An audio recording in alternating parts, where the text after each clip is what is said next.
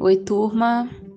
Vamos dar início às nossas aulas de, da disciplina de métodos epidemiológicos em saúde.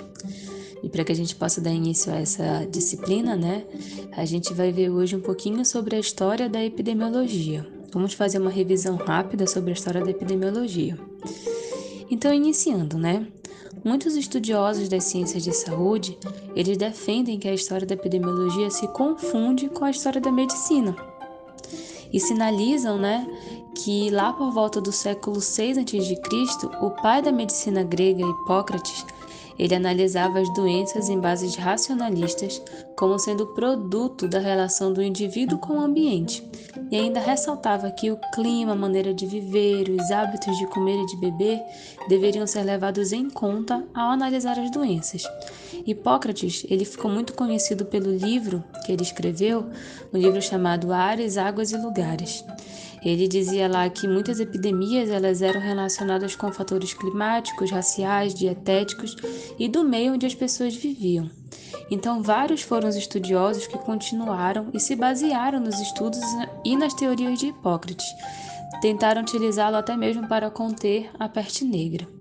Com o advento do Renascimento, lá no século XVI, os ensinamentos de Hipócrates eles tornaram-se amplamente conhecidos, né? Então, esse foi uma, uma pequena introdução de como a, a, o início ali da epidemiologia ela começou a surgir, né? Já o termo epidemia, ele data lá da época da Grécia clássica. Ele foi um conceito, né, que originalmente ele se restringia ao estudo das doenças transmissíveis.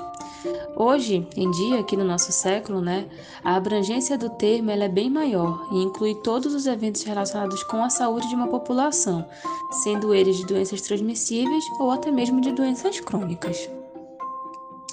Como a epidemiologia ela se ocupa das circunstâncias em que as doenças ocorrem e as quais elas tendem a florescer, então tais circunstâncias elas podem ser classificadas como microbiológicas, psicofisiológicas ou até mesmo toxicológicas. E elas podem ser baseadas em fatores genéticos, sociais e também ambientais. Podemos dizer né, que nas técnicas de exploração da ecologia das doenças humanas devem ser considerados até fatores políticos e religiosos, desde que, se, desde, desde que esses fatores sejam sintomáticos e que influenciam no desenvolvimento ou prevalência de um estado de doença. Aqui a gente pode dar como exemplo, né, os rituais de os rituais que são feitos de enterro, vamos colocar essa palavra entre aspas, né? E do banho lá no Rio Sagrado, o Rio Ganges, lá na Índia. Então é um rio que ele é utilizado para colocar os corpos que vieram, as pessoas que vieram a falecer, e também como é considerado rio sagrado, as pessoas tomam banho lá para se purificar, mas acaba por ser um rio também que ele acaba transmitindo doenças, né? Então aqui olha o fator religioso, cultural também prevalecendo aqui, né, para epidemiologia. Então o contexto em que surge o conceito de epidemiologia, ele é datado lá no século XVI, relacionado com a peste negra, e referindo-se também apenas a doenças transmissíveis, né, como eu citei anteriormente, e fez com que no século XVII fosse criado a teoria dos miasmas. Não sei se vocês já ouviram, né?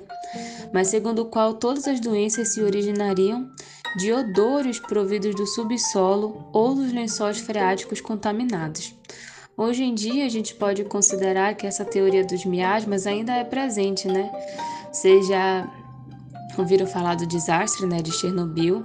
E hoje em dia ela é uma cidade fantasma, porque ainda nos ares ali, né, ainda é, está presente a radioatividade a partir da explosão lá do reator nuclear. Então, olha a teoria dos miasmas aí sendo presentes até hoje em dia, né? Mas com o desenvolvimento da ciência, das ciências da saúde, né, a epidemiologia, que ela é considerada uma área da medicina preventiva e comunitária, ela nos ensina a fazer perguntas e a colher respostas que levam a novas perguntas, abrangendo assim uma variada gama de problemas, tanto de serviços de saúde como também da saúde preventiva. Com a Revolução Industrial no século XIX, que colocou a Europa né, como centro das ciências e, ao mesmo tempo, é, se tornou um foco de deslocamento populacional das áreas rurais para as áreas urbanas, além dos processos migratórios, né, tanto endógenos como exógenos, houve o desenvolvimento de diversas epidemias, como as epidemias de cólera, de febre tifoide e de febre amarela. Então, com o avanço desses estados de saúde e doença, a epidemiologia toma um novo, novo impulso como ramo das ciências da saúde que estuda a população. Então, ela estuda a ocorrência, a distribuição e fatores determinantes dos eventos relacionados com a saúde. Então, a epidemiologia ela passa por se tornar um campo de abrangência multidisciplinar. Então, várias ciências se encontraram com a epidemiologia durante os tempos. A economia, a estatística, a demografia, além da interface, interface né, da epidemiologia com a estatística, a sociologia e a economia. A gente pode citar aqui o trabalho de William Farr, que ele trabalhava no escritório geral de registros né, lá em Londres. E durante 40 anos ele conseguiu inferir dados importantes para a demografia, referente ao século o século XIX inglês. Então, entre os dados coletados por FAR, a gente pode destacar o fato de que mais de 50% das crianças nascidas não atingiam a idade de 5 anos. Então, olha como a taxa de mortalidade infantil era muito alta lá no século XIX, né? É, no território inglês. Então, a partir dos dados, olha, o William Farr, ele trabalhava no escritório geral de registros, né? E a partir desses dados que ele coletava é, para a demografia, né, conseguiu-se inferir essa taxa de mortalidade super baixa lá na, em Londres, né? Se a gente trouxer para hoje, né, a gente tem assim umas taxas de mortalidade infantil, ela decaiu bastante, então, hoje em dia, se a gente for analisar no Brasil, existem taxas bem baixas né, de mortalidade é, infantil. Isso se dá por um acompanhamento pré-natal né, das gestantes e também por aquele acompanhamento dos recém-nascidos. Então, tudo isso é, é, são fatores que devem ser levados em consideração para a diminuição dessa taxa de mortalidade infantil aqui no nosso país. Mas voltando né, aos registros demográficos realizados pelo William Farr, ele também foi possível determinar a expectativa de vida por classe social e atividade laboral. Então, dados interessantes aqui, olha, a idade média de óbito nas classes altas era de 36 anos. Já dos trabalhadores do comércio era de 22 anos. E dos operários que trabalhavam em indústrias, a taxa média de óbito era de 16 anos muito jovens, né? Então, é, a gente pode observar aqui como a epidemiologia ela é, né, uma disciplina, ela é multidisciplinar, ela tem essa abrangência multidisciplinar e de como dados importantes de outros é, outros dados que a gente pode considerar que não são da saúde, mas que no fundo vão nos levar né, a entender o porquê que esses dados são importantes. Então, outra classe importante, né, por exemplo, a química. A ciência, né, a química, ela ajuda na delimitação dos princípios de prevenção e controle de surtos de doenças como a cólera, que foi causada pelo consumo de água poluída. Quem nos trouxe esses dados foi o John Snow, que ele foi, ele acabou recebendo, né, o título de pai da epidemiologia de campo, né?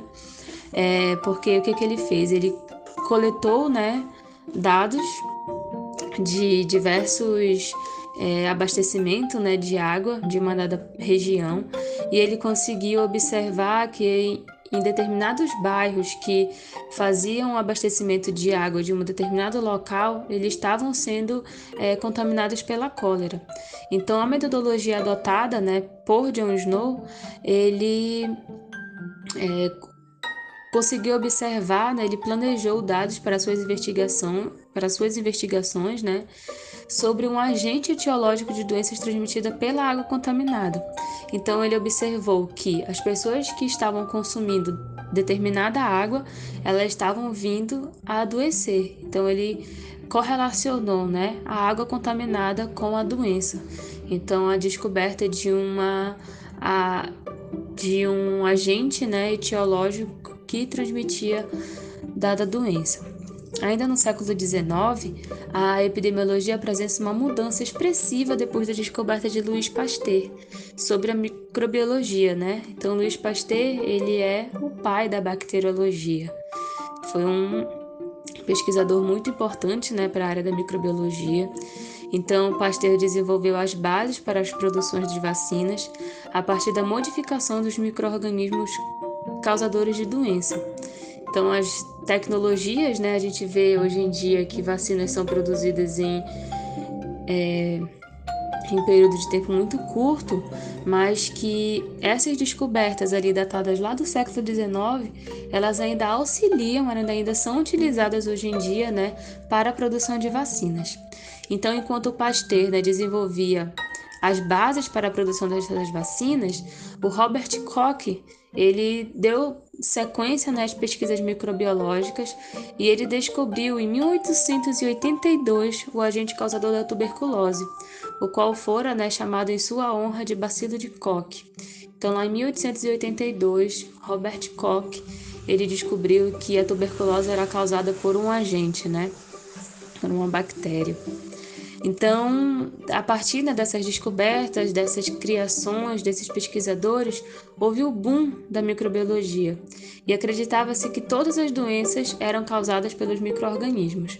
Porém, outras manifestações também afetavam as populações, né? Diante desse fato, houve a necessidade da incorporação de princípios psicológicos, genéticos, ambientais, sociais, culturais e, de modo geral, as análises multivariadas dos quadros relacionados aos processos de saúde e doença, na elaboração de muitos conceitos cunhados para a epidemiologia. Atualmente, a gente po podemos afirmar né, que a epidemiologia é um campo da ciência médica preocupado com in o interrelacionamento de fatores e condições que determinam a frequência e a distribuição de um processo infeccioso, uma doença ou um estado fisiológico em uma comunidade humana. Então, terminamos aqui né, um pouquinho sobre essa revisão sobre a história da epidemiologia. A gente precisa entender um pouquinho sobre a história da epidemiologia para a gente começar a trabalhar os métodos epidemiológicos. Então, espero que vocês tenham gostado e a gente se encontra logo logo.